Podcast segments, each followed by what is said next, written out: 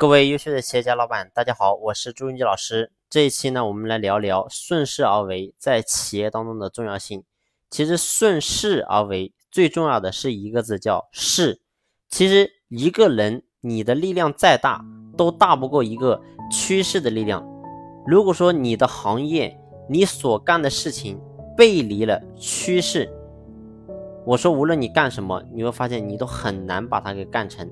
所以一定要符合趋势。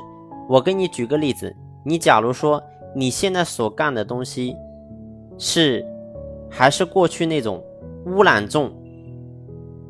那你告诉我，你觉得你的企业还能够走多远呢？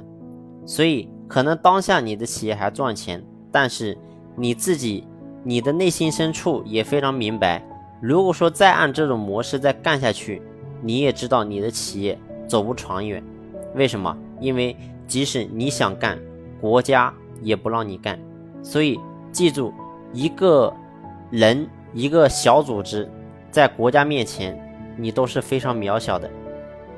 所以记住，一定要顺势而为。你做的任何事情，有一个大的前提，一定要满足趋势，一定要符合潮流。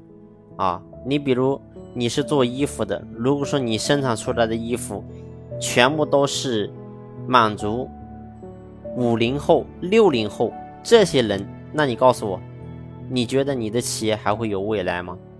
你的企业的未来非常非常的渺小。你生产出来的衣服一定要符合当下年轻人他们的需求，那么你的企业才有可能走得更长，走得更远。所以这是咱们老板所决定的，一定要顺势而为。这是老子在几千年前就已经告诉了你我，一定要顺势而为。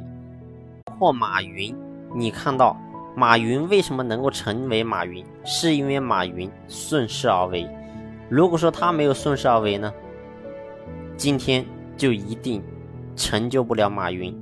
所以记住顺势而为的重要性，我们一定要顺势而为去经营企业，企业才有可能做强做大。好了，感谢你的用心聆听，谢谢。